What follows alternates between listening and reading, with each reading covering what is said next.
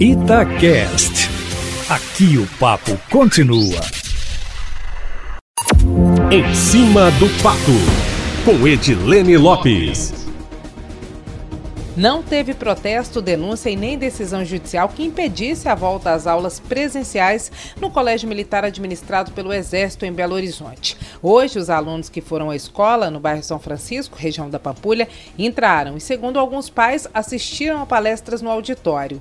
O retorno será gradual ao longo dos próximos 15 dias. No final de semana, conforme nós acompanhamos, o Sindicato dos Trabalhadores Ativos, Aposentados e Pensionistas no Serviço Público Federal em Minas Gerais conseguiram uma tutela antecipada na Justiça proibindo os professores civis de retornarem ao trabalho presencial, o que poderia inviabilizar a retomada das aulas. Diante da decisão judicial, o colégio resolveu convocar os professores militares para as atividades presenciais e manter os civis em casa. A justificativa do sindicato para recorrer à justiça foi que as aulas já estavam ocorrendo de forma remota e estavam funcionando bem. Ainda segundo Jussara Grifo, que representa a entidade, além do risco de contágio, o sindicato levou em conta que nem a capital e nem o estado deliberaram sobre o retorno ou sobre o protocolo de volta às aulas. Apesar, Eustáquio Ramos, de o Colégio Militar estar dentro do município e as cidades serem autônomas nas regras de combate à pandemia,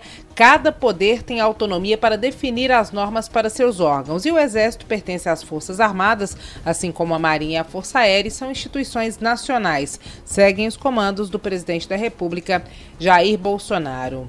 Então, Eustáquio Ramos, o Ministério Público Federal, na sexta-feira passada, também havia dado um prazo de 24 horas para que o colégio justificasse o plano de retorno e a direção da unidade respondeu em um documento de 12 páginas, ao qual a reportagem da Itatiaia teve acesso exclusivo, explicando que o Exército analisou o que ocorreu em outros países que retornaram, em média, 67 dias após o início da pandemia, que estão acompanhando os números da capital, que flexibilizaram o horário de chegada e saída dos estudantes estudantes para garantir a higienização do espaço, que compraram materiais e equipamentos para garantir a desinfecção, o uso de máscara será obrigatório e que profissionais que vão lidar direto com os alunos estão sendo testados. Ainda segundo o colégio, estudantes do grupo de risco poderão continuar à distância e ninguém terá o aprendizado prejudicado.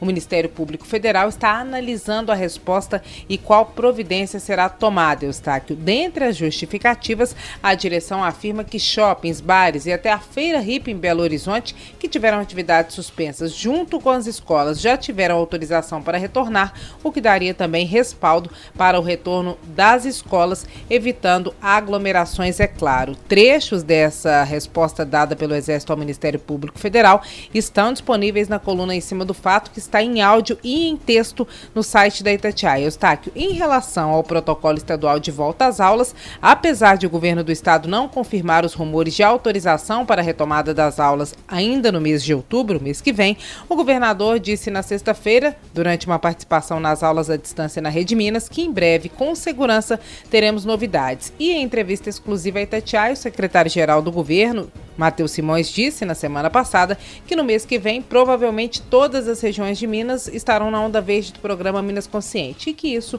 é um bom indicativo para o retorno.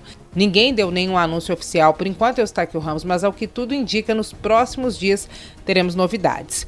E agora, Eustáquio, para a gente fechar, a TV Escola, que é um canal de televisão da Associação de Comunicação Educativa Roquete Pinto, lança hoje, às nove da noite, o documentário que conta a história da professora Elei, que no último mês completaria 46 anos e morreu no incêndio do qual salvou 25 crianças de uma creche em Janaúba em outubro de 2017, conforme nós acompanhamos, Eustáquio.